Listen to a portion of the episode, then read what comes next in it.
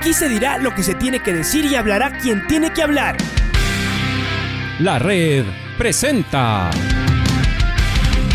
la charla del día a llevar una trayectoria que todo el mundo conoce, Carlos el Demoledor. Que la comunidad sepa de lo grande que fue Luis Chocho San Martín. Este año nuevamente jugar Copa Libertadores nos ilusiona mucho. La red.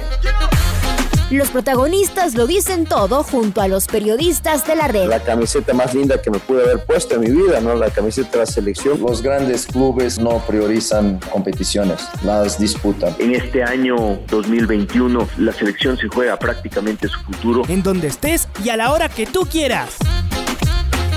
Bienvenidos. Seguimos en este tema de este acuerdo ministerial que ayer Liga Pro, eh, que bueno, que la Secretaría del Deporte informó en conjunto con Liga Pro en, rueda de prensa. Eh, hemos escuchado ya la posición, la, opinión del doctor Celso Vázquez, especialista en Derecho Deportivo, y hoy estamos con el director de Liga Pro, el señor Alberto Díaz, a quien damos la más cordial bienvenida a nuestro espacio. Eh, señor Díaz, eh, a ver, no vamos a hablar de la conveniencia o no, de si es que es lo mejor o lo peor para el fútbol ecuatoriano la creación de las sociedades mercantiles. Ese es motivo de otro debate. Lo que nosotros acá estamos tratando de esclarecer es si es que esta normativa, esta, este acuerdo ministerial tiene sustento legal. Entonces, hemos escuchado, por ejemplo, al doctor Celso Vázquez hablar de que un acuerdo ministerial no puede reformar una ley.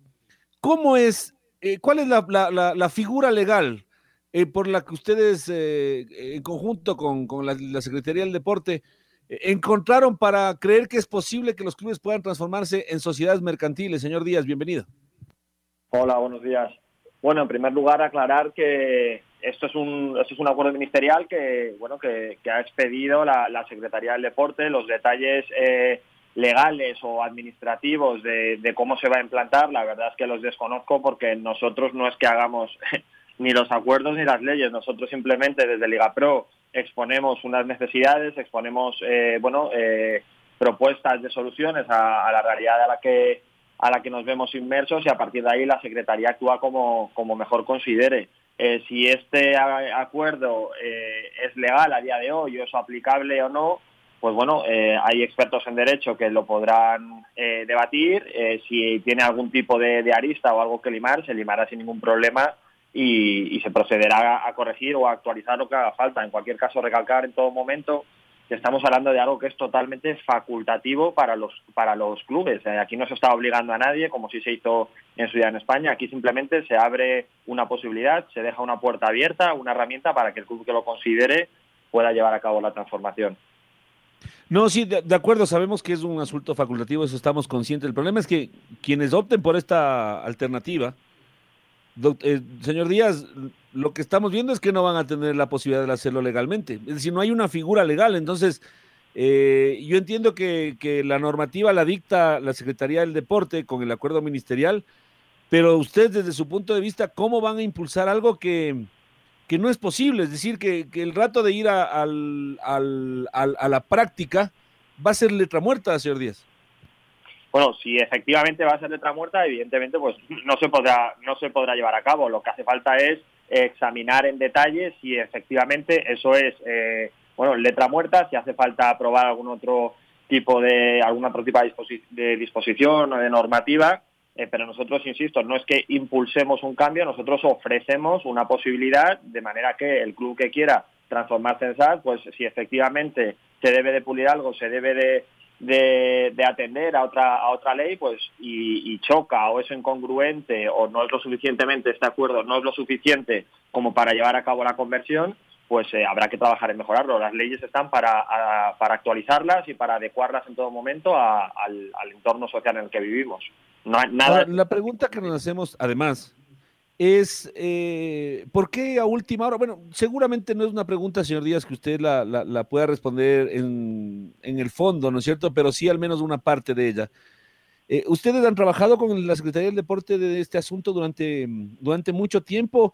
Ayer el señor Miguel Ángel Or eh, salió a decir que era de interés de la Liga Pro y de alguna manera eh, nos dio a entender de que fue un trabajo conjunto, de alguna manera nos entendíamos que la Liga Pro fue parte de esto, ahora usted me cuenta que no tanto.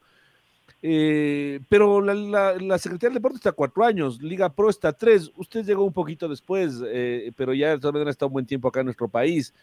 Eh, y se expide esta, este acuerdo ministerial faltando dos días para que termine el acuerdo. ¿No hubiera sido preferible decir, esperemos a que lleguen las nuevas autoridades y con quienes vamos a trabajar de aquí en adelante para hacer esto? Digo, incluso por imagen, por de Liga Pro, por mantener las formas, Ayer Liga Pro quedó absoluto, desde nuestro punto de vista, señor Díaz, con todo el respeto se lo digo, ayer Liga Pro quedó totalmente jugada. Si el día de mañana el doctor, el, eh, ministro Sebastián Palacios dice no puede irse, Liga Pro quedó, quedó ya jugada.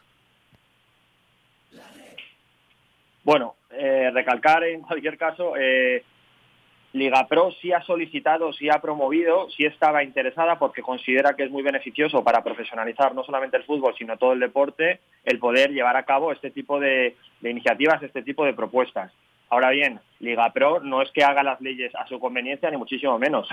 Faltaría más o ya nos gustaría poder eh, nosotros tener ese poder de decisión de elegir el plazo, el contenido y todo. Entonces, si se tenía que haber aprobado antes, pues no sé si tenía que haber sido dos meses antes o dos días antes eso ya son temas de forma. Yo lo que me consta es que la Secretaría ha trabajado eh, bueno, eh, durante mucho tiempo en este proyecto y en muchos otros. En algunos eh, se ha podido bueno, llegar al final del túnel y, enseñar la consecuencia del trabajo realizado y en otros no. Pero yo no soy nadie para juzgar o para valorar ni, ni el trabajo de la Secretaría, ni las fechas, ni los plazos. Sí le puedo decir que, que bueno, que no, no, no sabía que tiene que haber un cronograma específico. Mejor hoy que, que, no hubiera dado tiempo. Si posteriormente el, el, nuevo ministro considera que esto hay que hacer alguna corrección, que es malo, que es no, tengo ni idea, pues nosotros estamos para atender las disposiciones de, de, la administración pública en todo momento y para respetarlas y trabajar en conjunto por ofrecer un bueno un mejor deporte, un mejor fútbol. Pero aquí no es no es que nosotros decidamos las cosas como queremos, ni los plazos, ni que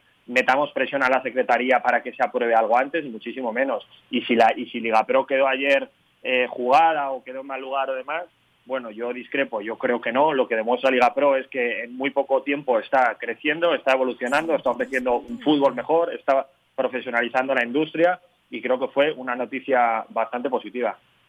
Estamos en diálogo con el señor Alberto Díaz, él es director ejecutivo de la Liga Pro. Alberto, buenos días. Le saluda Alfonso Lazo. A ver, aprovecho de este, de este tema y con lo último que usted, que usted expone, un poco para hablar de eh, esto, de cómo va la Liga, la Liga Pro.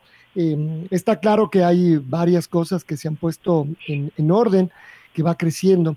Hay otras que se resisten eh, a crecer, hay otras que a lo mejor no estén en manos de Liga Pro o de alguna manera sí uno de los temas que más le está preocupando a los, eh, a los clubes es el tema económico.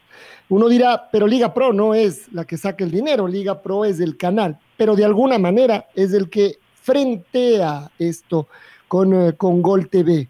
Y cada vez hay más preocupación, es cierto que los clubes a veces prefieren no decir mucho y dejan que pase el tiempo, pero como ya vamos llegando al cierre de mayo, es decir, el primer semestre cada vez, el primer semestre se está yendo poco, poco a poco. Sí hay esa preocupación de un espacio eh, que hay. Además, la primera respuesta podría ser, pero la crisis. Y la crisis se sigue ahondando en varios, en varios clubes. ¿Cómo están trabajando ustedes? ¿Qué más pueden hacer? ¿Hasta dónde se puede presionar a, a Gol TV, no se puede presionar, hay que simplemente entender cómo funciona. Le saluda Alfonso Lazo, Alberto, bienvenido. Hola Alfonso, buenos días, un gusto. A ver, no es una cuestión de ejercer más o menos presión sobre Gol TV. Eh, hay que entender, eh, yo creo que ya es público y se puede hablar con, naturalidad, eh, Gol TV hace un esfuerzo espectacular, nada se le puede reprochar para poder estar al día en la medida de lo posible con Liga Pro y en definitiva con los clubes. Lo que ocurre que Gol TV eh, por, por, consecuencia de la pandemia o por el motivo que sea, tuvo eh, problemas con las, con las operadoras, por lo tanto solamente a día de hoy está obteniendo ingresos de una de ellas. Entonces, habría que, ver, habría que hacer otro debate, lo podemos consultar también al, al, especialista en derecho deportivo que me citaba antes, que hasta qué punto es normal que una empresa eh, semipública o pública, la verdad es que lo desconozco, altere las condiciones de un contrato que ha sido suscrito con Gol TV. Eso es lo que ocurrió. No digo que con razón o sin razón, pero eso es lo que ocurrió. Entonces, en el momento que Gol TV se queda, le cerramos el grifo de fuente de ingresos de, una, de de sus principales fuentes de ingresos, pues el flujo de, dinero es mucho más reducido y por lo tanto a los clubes le llega bastante menos dinero. Yo lo que le puedo decir es que Gol TV cada mes, eh, bueno, hace los mayores esfuerzos los primeros días por pagar y nosotros conforme tenemos el, recibimos el pago de GoTV en menos de 24 horas, distribuimos con nuestros clubes. No es una cuestión de, de, presión, tampoco es cuestión de responsabilizar eh, únicamente a GoTV, ni muchísimo menos. Tenemos que trabajar en conjunto, es nuestro aliado estratégico. Existe Liga Pro porque existe GolTV. Si no hubiera venido una empresa eh, como GolTV a poner el dinero que, que ha puesto, a apostar por nuestro fútbol, hoy no estaríamos ni Liga Pro ni los clubes en la situación que estamos y lo que hay que hacer es tener paciencia, entender cuál es la situación y aquí viene la clave y adaptar la gestión deportiva a los recursos que cada club tiene. Es decir, en 2020, y coincido con algo muy interesante que ha dicho usted, lo que no, lo que no tiene sentido es justificar todo por la pandemia. En 2020 es cierto que la pandemia nos vino a todos por sorpresa, nadie estaba preparado. En 2021 no. Entonces, en 2021 todos los clubes sabían que había habido una pandemia en 2020, que no hemos salido de la situación actual y que iba a haber irregularidad en el pago de, los derechos de televisión. A partir de ahí hay que confeccionar las plantillas. Y, ya no es tan fácil como era anteriormente, donde sabías que puntualmente ibas a recibir los pagos. Entonces, los dirigentes estaban advertidos. Entonces, a partir de ahí es una situación muy compleja, tenemos que tener paciencia, tenemos que tener mucha más responsabilidad si cabe que la que veníamos teniendo antes y, confiar en que, bueno, de pronto se pueda solucionar esta, esta situación. Eh, ese es uno de los temas. Después de este otro que se ha hecho grande en discusión, el, eh, el, tema de los, de los horarios ha quedado claro varias veces que es Gol TV quien lo maneja. Pero después supongo que más allá de lo que dice también el calendario, debe haber ciertos límites, ¿no? Como por ejemplo mi casa, donde se juega. Aquí siempre ponemos el ejemplo del Orense. El Orense dice, yo juego en este estadio, esta es mi casa, no tengo luz, se tiene que jugar en la tarde, se juega en la tarde. Pero aparece el Mushugruna, tiene su estadio, por cierto, desde donde se transmiten los partidos, así que ahí no hay problemas técnicos, eh, porque se hacen los partidos cuando son en la tarde. No puede jugar en la noche todavía porque tiene luz. Y ahí, en cambio, no se juega en la tarde algunos partidos, porque otros sí y se lo saca de estadio, se lo saca de ciudad, de su casa. ¿Hasta dónde este contrato casi casi que mm, eh, lo amarra de manos a, la Liga Pro, ya no para pedirle, sino para exigirle que, por ejemplo, se respeten los estadios que además están aprobados, las casas de alguno de sus miembros o de algunos, según cómo funcione, Alberto. A ver, eh, es interesante el planteamiento y voy a tratar de ser muy práctico en, la respuesta. Gol TV hace una inversión, vamos a poner por números redondos, de aproximadamente 30 millones, y es, es algo más, la verdad, de 30 millones anuales para comprar unos derechos audiovisuales de unos clubes con la intención, no de mecenazgo, sino de posteriormente poder explotar este producto audiovisual y bueno pues vender el vender el fútbol a las cableras y también pues lucrarse evidentemente esto es un, ecosistema de, negocio a partir de aquí, nosotros no podemos limitar a Gol TV el horario en el que en el que tiene que explotar su producto y los partidos con los que se van a explotar. Entonces, Gol TV tiene, y creo que es lo más entendible, ocurre en todas las ligas, tiene todo el derecho del mundo a elegir qué partidos quiere poner en prime time. Si prime time es por la noche, parece obvio que se debe de jugar eh, con luz.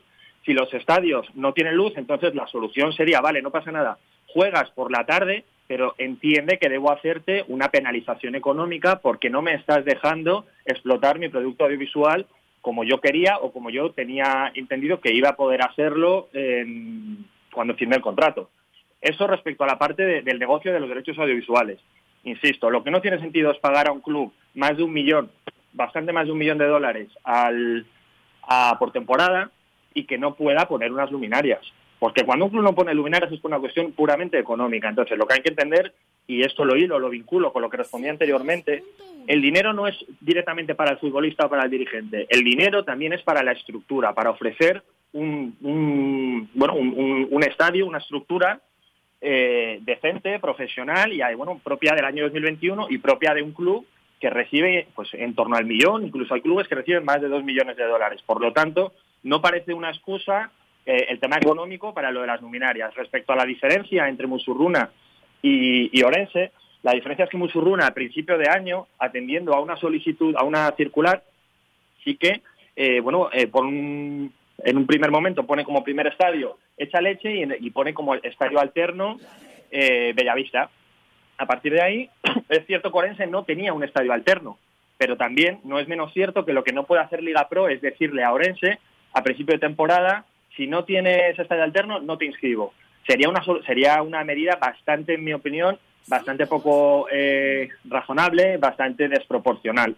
Entonces, esa es la diferencia que ha habido con Orense y con, y con Musuruna. Musuruna sí tiene un segundo estadio, Orense pues, tenía que desplazar a cinco horas. Entonces, bueno, nosotros siempre tratamos de, de, de hablar con Gol TV, en este caso con el partido con Emelec también les mandamos un oficio, pero al final, claro, es que Gol TV te dice, ya Alberto, que está muy bien, pero es que déjame explotar mi producto de la forma que mejor considere. Y hay determinados clubes que nos guste o no, acaparan mayor audiencia televisiva y déjame que lo explote en beneficio, ojo, Alfonso, esto es importante, siempre en beneficio de, de, todos los clubes, porque al final hay un variable que depende de las audiencias que se consigan y del que se va a salir beneficiado todos los clubes. Por tanto, yo creo que la situación es, puede ser desagradable para los clubes que no tengan luminaria, pero es una inversión que deben de, de poder hacer para poder eh, participar en el fútbol profesional. Señor Díaz, eh, le voy a plantear los, las, las, ideas, los argumentos que, que, particularmente yo he expuesto, siendo muy crítico sobre este asunto y que también lo he expuesto en redes sociales y hoy que tengo la posibilidad de decírselo a usted eh, y con eh, destacando esta permanente actu, act, eh, acti, actitud suya de entregar respuestas, de entregar explicaciones, de aceptar críticas incluso, eh, algo que insisto, que insisto valoro mucho. Eh, me, me, permito hacerlo. ¿Hasta dónde el, el, la Liga Pro y el Campeonato Ecuatoriano de Fútbol es un evento deportivo? ¿Y desde dónde es un show mediático? Es un reality show, le he dicho yo, por poner un, un ejemplo extremo, en donde la televisión manda, cuando se hace, no sé si usted lo ha visto aquí, Masterchef, Operación Triunfo, cualquiera de estos realities de cualquier estilo, es la televisión la que manda quién juega, quién gana, quién pierde, quién pasa, quién no pasa y a qué horas se emiten los programas.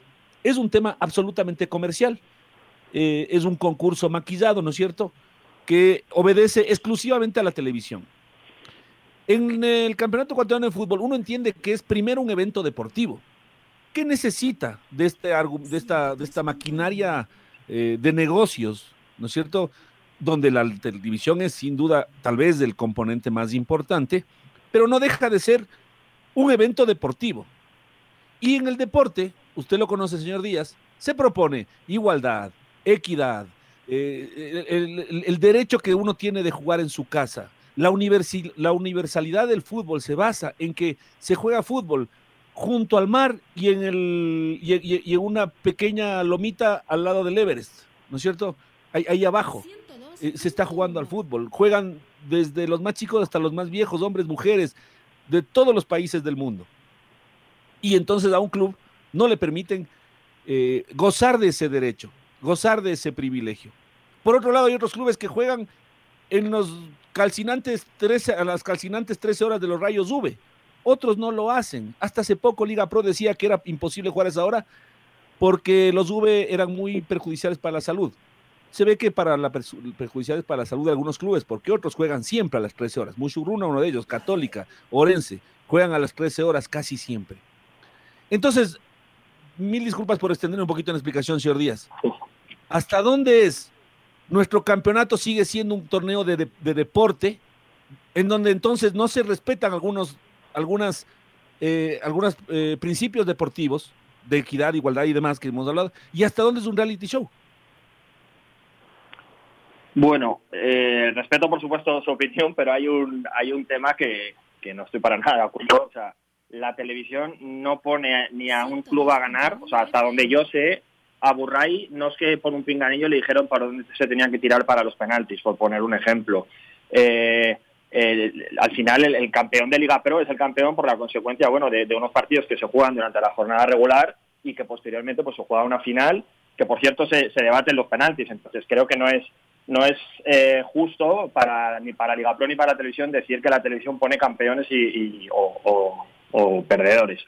Pero bueno, insisto que, respeto la, esa opinión. Sí estamos de acuerdo en que es un evento deportivo, por supuesto que sí. Sí estamos de acuerdo en los, los valores, eh, igualdad, equidad, eh, competitividad, que debe llevar a cabo cualquier evento deportivo interesante o que quiera ser interesante, eh, y sí estamos de acuerdo en que se explota comercialmente. Lo que tendríamos que ver si también estamos de acuerdo es si coincidiríamos en, por ejemplo, eh, revisar las condiciones comerciales del contrato con Gol TV y establecer que los clubes que no quieren que se les imponga eh, un horario o que no quieren jugar en el, bueno, en el horario que se les diga, aceptarían una reducción económica. Y lo digo de verdad, ¿eh? no lo digo de manera sarcástica ni irónica. Si eso puede ser una solución, estupendo. Pero los clubes deben de entender que si quieren, eh, que si quieren tener los ingresos que tienen, deben de hacer esos esfuerzos, ya sea por jugar en, bueno, con mayor exposición solar o por tener que eh, implantar, eh, eh, instalar las luminarias en sus estadios. Y es un, es un debate abierto que, hago. O sea, realmente habría que escuchar a los dirigentes porque a lo mejor hay muchos clubes que dicen, no, prefiero cobrar menos, pero juego siempre en mi estadio. Estupendo. Si al final es, esto es un, esto Liga Pro no son tres personas que toman las decisiones, hay un consejo de presidentes donde hay que valorar todo esto por cierto, en el siguiente Consejo de Presidentes se, tomará una decisión respecto al tema de las luminarias y creo que va a ser muy interesante. Los hacemos siempre en abierto para que todo el mundo vea que, esto es totalmente transparente y veremos a ver qué se dictamina. Pero insisto, habría que ver entonces si los clubes estarían a favor de, tener una pequeña reducción económica en, el dinero que reciben de la televisión, de ese inversor que ha apostado por el producto fútbol, a cambio de poder jugar en su estadio. y eh, reitero además en el caso de Musurruna, ambos son sus estadios. Otra cosa es que, bueno, que prefiera jugar en el primero. Pero no creo, o sea, se está creando una especie de, de, no sé si es de rumor o de... ¿De verdad alguien piensa que a un jugador, me da igual, de Barcelona, de Liga de Quito, de Melec, le da miedo jugar en Musurruna? Estos chicos vienen de los sitios generalmente más humildes, han, jugado eh, con tierra, eh, se han llevado patadas por todos lados, vienen de, o sea, vienen curtidos de sobra para jugar en cualquier estadio. O sea, seamos de verdad eh, realistas. Yo no creo que haya miedo a ir a Musurruna. A partir de ahí, insisto, yo negocio y la parte que yo domino, que es la parte comercial, y, o sea, yo opino sobre la parte comercial y dejo esa, esa reflexión abierta, Alfonso. Si los clubes aceptarían recibir menos dinero a cambio de que no se les impongan los horarios. Y si los clubes lo aceptan, para adelante, si no hay ningún inconveniente la, inquietud la había plantado yo, soy Patricio Javier Díaz, mi estimado eh, ah, Alberto. Sí, sí, no, tranquilo, no se preocupe. No me identifica tampoco al principio de la, de la nota, así que mil disculpas para mí. Y cierro con esto. Em, ¿Cuánto reciben o recibieron los clubes del año anterior por esta... Me repite la, la, forma exacta, de, no son regalías, pero son eh, estos excedentes, ¿no es cierto?, del ejercicio. Hay una parte fija y hay una parte variable respecto a lo que más se venda. ¿Cuánto recibieron los clubes del año anterior y cuánto se prevé que puedan recibir este año los clubes eh, de respecto a la televisora por estos excedentes, eh, por las ganancias extras que, que tenga Gold TV? En 2019 fueron eh, casi 6 millones, en 2020 no hubo y en 2021 es pronto para, para decir alguna cifra. Vamos a ver, estamos peleando al máximo, veremos a ver, ojalá que podamos llegar a, bueno, a, conseguir estos ingresos para que se pueda tener un variable que será distribuido con todos los clubes. No sé si les parece un importe considerable o no. Ahí ya... Sí, 6 millones entre 26 clubes, pero no. Se, reparte, supongo que más o menos con el mismo sistema de repartición. Sí, correcto. Pero sería bueno también saber, porque yo lo desconozco, ¿cuánto ingresaban antes los clubes? 2017, ¿eh? no, no en el año 2000 ni en, el, ni en 1998. En 2017-2016, ¿cuáles eran los ingresos que tenían los clubes? Mucho menos, mucho menos, por supuesto. Largamente menos. El, yo diría que el 50, 40% menos al menos. Y, el rato que seguimos sumando esto de las regalías, seguramente será menos del 50%, claro. Ah, vale. Vale, no, es que es bueno, es bueno también eh, eh, ser objetivos. O sea, al final no es un tema de opinión o, un tema subjetivo, es bueno tener los datos concretos para luego entender eh, realmente cuál es la posición del fútbol que, existe hoy y cuál era la que había antes. Y si ahora se gana mucho más dinero, si los clubes tienen muchísimo más dinero, es bueno a costa, porque es la realidad, de tener que realizar pues este tipo de esfuerzos. Si estamos mejor o estamos peor que hace cuatro años, eso pues eso es un debate para el aficionado y, es estupendo además respetar y escuchar todas las todas las opiniones. Alberto Díaz es el director ejecutivo de, la Liga Pro. Le saluda Luis Quiroz, Alberto, un gusto saludarle. Eh, y estas discusiones a veces que las estamos topando nosotros aquí, ¿se las habla o algunas veces los dirigentes solamente hablan a la prensa, en redes sociales, y el organismo donde deben tratarlo es en el Consejo de Presidentes, Alberto. No sé si esto se da o no se da, porque algunas veces, claro, uno como prensa dice, bueno, van a, tal vez esto tenga que llevarlo a, a estas instancias. No nosotros, nosotros no somos los que decidimos, nosotros solamente preguntamos, transmitimos, pero los que deciden son ellos, Alberto. Entonces, el sitio para discutir es el Consejo de Presidentes. Totalmente de acuerdo con usted. Eh, bueno, los consejos de presidentes, en mi opinión, son divertidísimos. Eh, además, son, son abiertos, se pueden seguir a través de, de, YouTube y ahí es donde se ve realmente qué es lo que, bueno, qué es lo que cada presidente o cada representante de cada club expone al respecto. Nunca he sido partidario de utilizar eh, la prensa eh, como un canal para mandar mensajes de ningún tipo, o sea, o, o al menos de ningún tipo que no sean eh, positivos. Y, y, los trapos sucios o las discusiones que hay infinitas y que es, normal, es sano, es, es, es, lo habitual y es como debe ser además, a mí siempre me gusta hacerlo en, en, un, en una oficina, en un despacho o en un restaurante.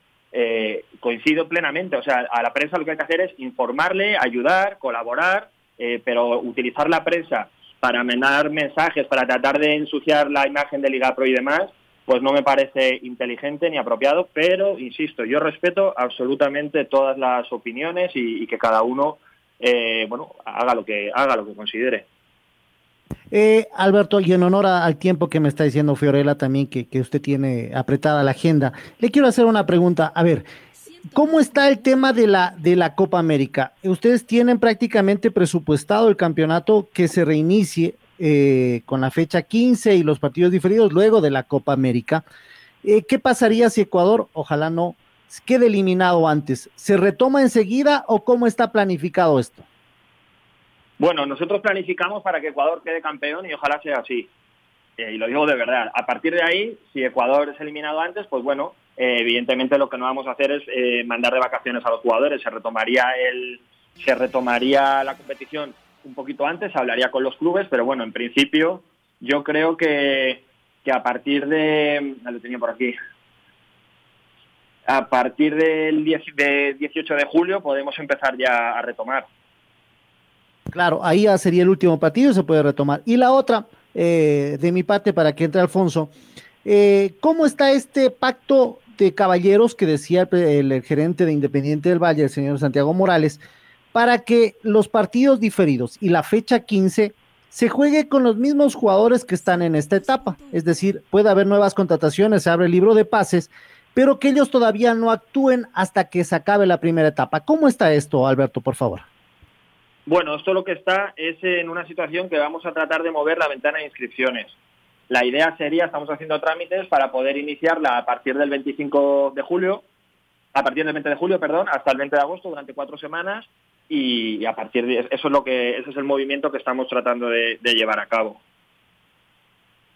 Ok, Alberto, le agradecemos a Alberto Alfonso. Sí, sí, le queremos agradecer por estar con nosotros, por la paciencia y también por las, por las aclaraciones. Ojalá podamos conversar más, más seguido sí, de los temas que aparecen semana a semana. Gracias, Alberto, por acompañarnos.